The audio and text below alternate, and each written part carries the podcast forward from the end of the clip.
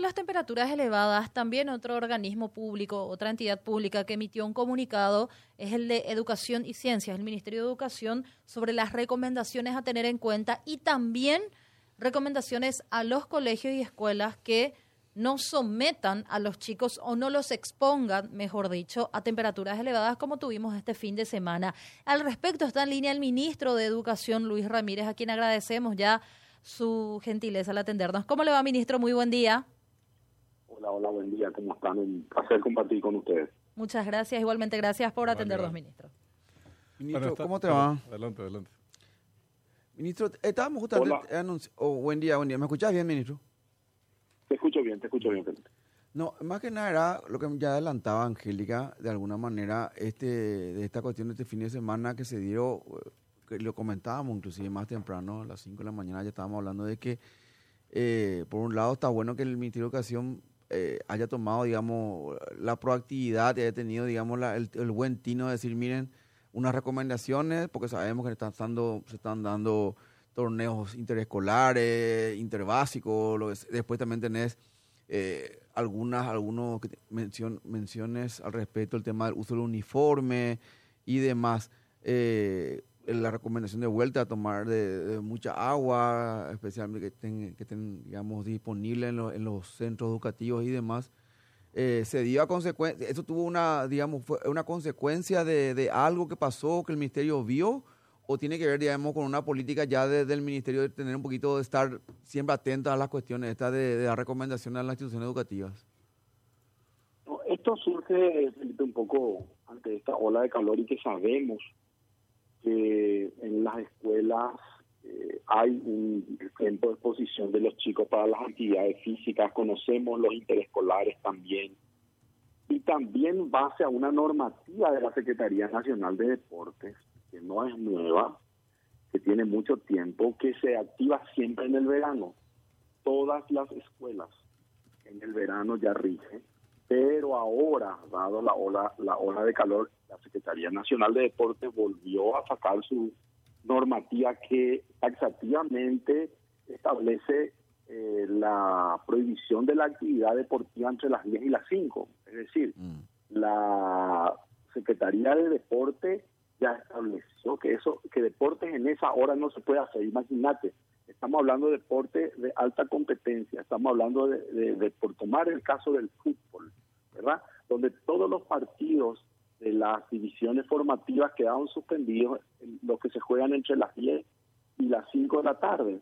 Entonces, si existe una normativa, si los que están en condiciones físicas de extraordinaria excelencia deciden tomar la decisión de no exponerle, imagínate los chicos o los niños que están en un proceso eh, distinto de, de, de, desarrollo físico, ¿verdad? Entonces, claro. en salvaguarda de la salud de los chicos y del bienestar de las escuelas y, y, del bienestar de los niños, nosotros nos adherimos al comunicado de la Secretaría Nacional de Deporte y recomendamos, establecemos las recomendaciones de, de buen vivir y de convivir en la escuela, ¿verdad? Uh -huh. eh, eso, esa es un poco la, la, la base de todas estas recomendaciones. También entendemos que hay eh, un esquema de en algunas ciudades se está preparando algún desfile porque bueno en las fiestas que corresponden a cada ciudad y en las fiestas importantes eh, las escuelas preparan desfile. Tampoco es bueno exponer a los niños a mucho tiempo bajo el sol en la práctica de este tipo de, de, de desfiles y todas esas mm. situaciones. Así que lo que quisimos establecer una primera recomendación de manera que las escuelas tengan una hoja de ruta de cómo transitar en este tiempo de tanto calor. Claro, y a, la par de esto, eh, ministro, uno creería que más allá, inclusive esta cuestión en particular, de emitir este tipo de recomendaciones y, de, eh, y, y, todo por respecto a este calor y que estamos teniendo, que coste que, después vamos a hablar de eso antes, ¿verdad? Porque coste que aún así, igual ayer jugaron partido en algunos interescolares, eso, ¿verdad? Este, pero más allá de eso, ministro, está bueno que el MEC tome un, un, papel más protagónico en este sentido de más allá de lo plenamente, qué sé yo, el famoso programa de estudio nomás, de volverse un poco parte de la conversación de la, de la famosa ciudadanía, ¿verdad? O de, de la, digamos, de la comunidad educativa, ¿verdad? Eso es así, Felipe. Eh, nosotros hay dos cosas importantes. La primera es la comunidad educativa. Mm. Recomendar a la comunidad educativa las condiciones de bienestar corresponde a nosotros y escuchando también justamente a la comunidad educativa y a los padres eh, en el sentido de que eh, los padres a veces apoyan, son los que más apoyan estas actividades deportivas que, Mm. que se hacen los fines de semana, ¿verdad? Donde a veces, muchas veces, la dirección de la escuela se retira un poco y deja en manos de los padres y a veces le falta ese criterio o esa posibilidad de decir, bueno, ¿en qué nos respaldamos para tomar esta decisión? Porque a veces si es por los chicos y por su entusiasmo van a jugar eh, a toda hora, ¿verdad? Entonces eh, se establecen estas recomendaciones justamente escuchando y hablando y conversando con, lo- con, con las distintas, con las distintas asociaciones de padres y también dándole herramientas a la dirección de la escuela para poder eh, tomar las decisiones que correspondan, ¿verdad? Porque eh, realmente eh, estamos viviendo una ola de calor que es muy complicada y que no podemos eh, tomar con villandad nomás, ¿sí? porque eh, así nomás es, así siempre en Paraguay hace calor, no, no, esto tiene otros ribetes, otras circunstancias y tenemos que ser muy responsables con todo esto, de manera que eh, se trata de eso, de interpretar un poco la necesidad Eso. también que tienen las familias y los chicos y sobre todo los directores dentro de la escuela que a veces les falta recursos o Mm. les falta como un marco en el cual moverse, por eso construimos el marco para que todos tengan. Ahora, aquellos que no cumplan Eso. estarán en una en una situación compleja y complicada Claro. y mucho más todavía si Dios no quiera que pase, ocurre algún tipo Mm. de, de situación que no querramos eh, tener, ¿verdad? Porque Sí. estarían faltando a dos normativas, no a una, a dos. A la de la- del Ministerio de Deporte Mm. A la del Ministerio de Educación, ¿verdad? Yo realmente eh, me pondría eh, muy serio con aquellas escuelas, colegios que eh, no acaten esta Ministro. medida porque eh, yo entiendo que puede generar algún tipo de dificultad, retraso, retraso en sus intereses polares, yo, yo entiendo, pero lo que está en juego es la salud de los chicos. O sea, nosotros con eso no podemos jugar. Nosotros recibimos una normativa muy clara del presidente de la República, Santiago Peña, de tomarnos muy en serio la educación, de ser responsable con la educación y sobre todo de cuidar a los niños. Y eso Mi- es lo que estamos haciendo, ¿verdad? Ministro, em, usted mismo lo menciona y ha hecho justamente una, un llamado de, de recomendación, pero ¿qué ocurre si de alguna... Mencionaba Felipe, eh, septiembre, mes de la juventud, es el mes donde arrancan actividades deportivas, actividades académicas en torno a los famosos safaris, Juegos Olímpicos, lo- las Olimpiadas, los colores y demás.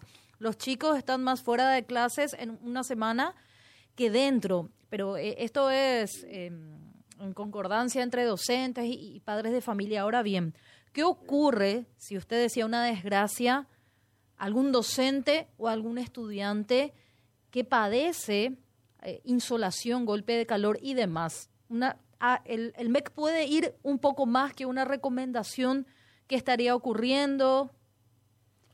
La, la- la pregunta de Luis. puede y- ir un poco más, Mm. claro que sí, claro que podemos hacer nosotros eh, dos cosas, o sea, primero a partir de la, la recomendación, porque nosotros, ¿por qué recomendamos? Porque ya está la prohibición de la Secretaría de Deportes. La Secretaría de Deportes Claro. prohíbe taxativamente. O sea, nosotros lo que hacemos es les recordamos y les decimos, miren señores, esto está así. Entonces, son dos normativas contra lo que una escuela estaría faltando o ese equipo de padres o esa comunidad, ¿verdad? Con lo cual nos empuja a tomar otro tipo de, de definición y de determinación con aquellas que no cumplan con estas recomendaciones, ¿verdad? Eh, nosotros creemos que la mayoría está enmarcado, encuadrado y pudo entender. Y esto tiene dos posiciones, la de los fines de semana, pero también la situación de la semana, ¿verdad? Donde hay que resguardar las actividades físicas y dejarlas para los- las horas de arranque del día. De hecho, yo creo que el día hay que arrancar con una actividad física y, y después ya tiene que ser eh, actividad que esté bajo bajo cuidado ya de no exposición al sol, digamos, ¿verdad? Entonces, eh, si nosotros recibimos algún tipo de, entre comillas, denuncia o si nosotros conocemos que no se han cumplido con estas normativas, vamos a tomar otro tipo de intervención con esas escuelas en particular. Y ese, ese último tema que planteas es, es ¿Verdad que fundamental. es clave ese? Es clave porque las recomendaciones no implican obligatoriedad, aunque vos te remitís a la decisión del Consejo de Deportes, de la Secretaría de Deportes, decís prohíbe, pero prohíbe y no sanciona al mismo tiempo a quien eh, incumpla eh, esa indicación. Entonces ahí hay un terreno gris eh, en donde muchos dicen, sí, es como el voto es obligatorio, pero si no votas no pasa nada, ¿entendés? Entonces, al no haber sanciones que se comuniquen por adelantado, incluso puede dar lugar a situaciones complicadas para las propias instituciones que quieran tomar medidas eh, que no están contempladas, Luis, que no están previstas de antemano. ¿Mm? que ten- tenemos que ir a ese segundo paso. O sea, lo primero es nosotros, Claro. por eso decimos, entramos con una recomendación. Aquellos que no cumplan o que nosotros recibamos eh, alguna denuncia formal, haremos otro tipo de intervención ya, donde según cada caso tomaremos la decisión si es un interescolar o si es un ensayo de desfile o si según según la actividad pues tomaremos eh, la acción correspondiente y aprovecho también para decir que eh, si se van a practicar los desfiles, porque por el- la fecha que se está aproximando Sí, eh, hay localidades donde suelen realizar los desfiles, no se hagan en horarios eh, prohibitivos, y horario entre las 10 y las 5 de la tarde, o sea, claro. lo van a hacer que lo hagan a las 5, las 6, las 7, las 8 de la mañana, no sea cualquier- fuera de ese horario, ¿verdad? Porque fíjense, hoy lo, hoy nomás, hoy teníamos, el, iniciamos el día ya casi con 30 grados, o sea, realmente es una condición muy inusual para este tiempo y, de mantenerse esto se van a mantener las normativas. Esperemos que esto sea, como dicen, una ola nomás que volvamos otra vez a nuestros a nuestra temperatura normal, pero mientras esto dure nuestra disposición va a durar y la recomendación y la exigencia va a estar en el cumplimiento de esta recomendación y normativa de deporte, así que tomaremos las medidas en cada caso. Además, ministro, eh, lo que te, lo que veníamos también conversando acá en la mesa, ¿verdad? O sea, lo que siempre se, se plantea como crítica, pues, es aquello del, del alejamiento, si querés, o la desconexión entre, qué sé yo, los órganos del Estado o la política, si querés, muchas veces las políticas, políticas públicas, quienes son rectores, en este caso el MEC, ¿verdad? Y por otro lado la ciudadanía, parece, ¿verdad? Así parece que estamos por, digamos, por caminos paralelos a veces, pero distintos, ¿verdad? Sin embargo, acá hubo, no se puede decir, no, el MEC miró para arriba, no, el Secretaría de Deporte miraron todo para Botavica, y no, no, no, o sea, ellos o sea, tomaron una, una, una cuestión protagónica y dijeron, mira, esta es la cancha, nos vamos a marcar, si vos haces, te pones a otras cuestiones más graves, ¿verdad? Pero no, no- pueden decir que ellos no teníamos herra- herramientas, no teníamos elementos para tal vez postergar un partido, ni correr una práctica, o sea, ese tipo de cuestiones, ¿verdad? Así mismo, Felipe. Y, y eso yo creo que es eh, importante entender que nosotros estamos en salvaguarda de un bien mayor, que es Exactamente. la salud Ese de pues. los niños, ¿verdad? Es el bienestar de los niños, es la protección de los niños, que es lo que nos asiste, que es lo que nosotros tenemos que hacer en todo momento. Y, y si lo estamos, yo estaba viendo, estaban haciendo recomendaciones en general para toda la población. A nosotros nos toca la población Es, claro, los niños. juvenil Mm. está todos los días en las aulas y tenemos que ser responsables y lo hacemos con esa responsabilidad, entendiendo esa esa conversación que vos decís, esa dinámica que tiene que existir, porque finalmente nosotros somos servidores de la gente, no, no, no estamos para tener una posición que nos sea Totalmente. estar para ayudar que las cosas ocurran en el bien general de todos los niños y los jóvenes, ¿verdad? Y esa es la dinámica de, de este ministerio y es la dinámica también de- del presidente Santiago Peña, ¿verdad? Y puedo aprovechar la ocasión Pero para por favor, plantearle otro suyo, tema que al- tu programa. al ministro, eh, no para desarrollar ahora porque tenemos muy poco tiempo y él también, eh, sino para tomar nota de algunos datos con respecto a otro bien superior que es la educación, que es algo que está presente, obviamente es la razón de ser el ministerio y el trabajo del ministro, eh, conocemos tu trayectoria, pero ¿cómo se refleja esto en materia presupuestaria para el 2024? eh, cuál es el crecimiento, más allá del crecimiento vegetativo que el presupuesto de todas las, casi todas las carteras o de varias carteras eh, se eh, experimenta, lo experimenta cada, cada año. ¿Cuál es ese, eh, esa variación presupuestaria, si podrías indicarnos, Luis, entre el presupuesto 2024 y el 2023? y a qué contribuiría el aumento que, que, se diera si es que es de cierta importancia. Sí, mira, nosotros hay que destacar que este presupuesto fue ya elaborado y nosotros nos subimos a este presupuesto en la última parte, ¿verdad? O sea, tiene poco margen de maniobra. También los presupuestos en general eh, son como un reflejo del año anterior, se hace como un espejo y se va eh, modificando, pero la modificación en general no es sustancial. Lo que sí te puedo decir que qué hacemos con adentro del presupuesto es lo que va a ser sustancial, es decir, la reingeniería interna es muy importante. Hemos hecho algunos ajustes que van vinculados, por decirte, yo creo que hay tres que son muy importantes. Eh, el primero que tiene que ver con teníamos que asegurar la provisión de kit y de alimentación, y eso se hace este año, es decir, hemos destinado los recursos para que eso ocurra. Es una situación diferente, este año no, este año eso se estaba financiando con eh, recursos que venía de afuera de cooperaciones o de algún tipo de, préstamo. Sin embargo, eso ha entrado al presupuesto y no es menor. ¿Por qué? Porque, de nuevo, en la convicción del presidente Santiago Peña de que la educación es central, eh, nosotros tenemos que ser responsables de dar, desde el presupuesto del ministerio, garantizar aquellas cuestiones que son trascendentes. Entonces, primero comenzamos con lo que es trascendente para los chicos y lo segundo es, se ha incluido una línea importantísima para que en los próximos años, año y medio, se salde una deuda con los maestros, ¿verdad? Entonces, eh, estamos hablando a partir incluso del año que viene de gestionar una línea para los próximos tres años de casi nueve millones de dólares para ir este, amortizando deudas que se tiene con el sector de los maestros. Entonces, fíjate, eh, el gran giro, el gran cambio es que hace cuatro años no se viene pagando una deuda a los maestros. Mm. Nosotros en el, el, año que viene, en el primer año, vamos a tener ya casi el 50% de la deuda pagada y vamos a generar una línea para que en el año y medio la deuda quede saldada. Eso es una, eso es una, no, no solo es una novedad para el año que viene, es para la historia. No pasó nunca, nunca pasó en la historia. ¿Y por qué digo es importante?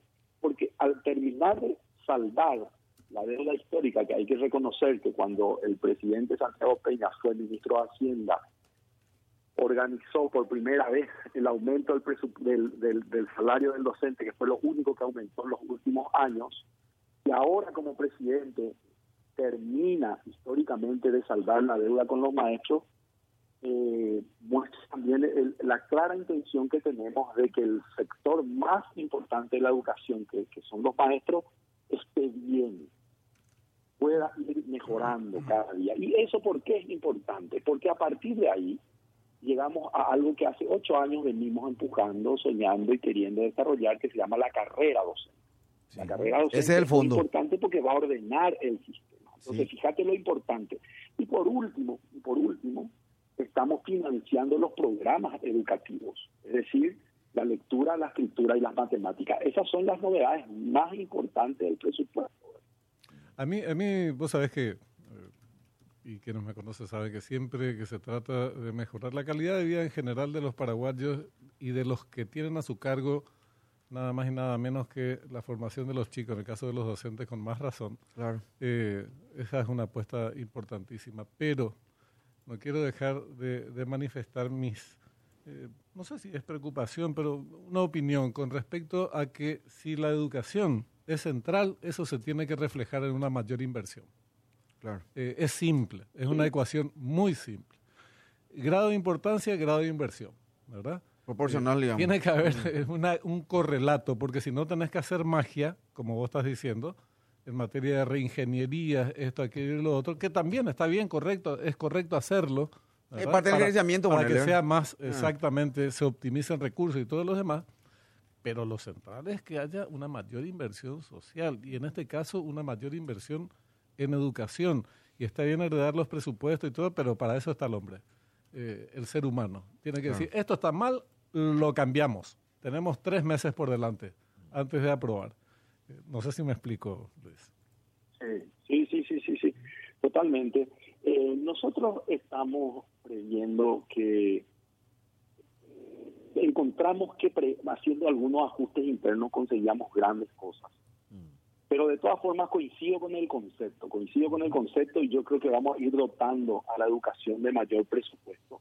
También en la medida que mejoremos la gestión, porque una cosa va de la mano de otra. Mucha gente dice al revés, ¿y para qué vamos a dar más presupuesto si se sigue haciendo lo mismo? ¿verdad? Entonces nosotros tenemos que primero mejorar la calidad de la gestión. Y, y les voy a dar una, una anécdota que puede ser en la línea casi de primicia. Eh, nosotros haciendo una reingeniería y buscando, rascando la olla como se dice, mm. Eh, vamos a cumplir con otra de las deudas históricas que tiene que ver desde el 2019 o 20 no se paga que tiene que ver con eh, la maternidad, ¿verdad?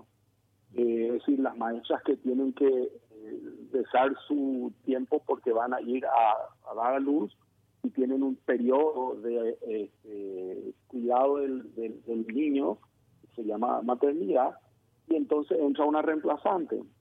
Eso desde el 2019 no se cumple con ese eh, esquema, así que nosotros lo vamos a hacer ahora. Imagínense cuántos años de atraso tiene y nosotros lo vamos a hacer sin haber aumentado el presupuesto. Es hay que tener una capacidad de gestionar mejor lo que hay. Y cuando tengamos eso y mostremos eso, yo creo que sí tenemos que ir por más, eh, en el sentido de hacer los ajustes correspondientes para cumplir con dos objetivos principales. El primero es la infraestructura.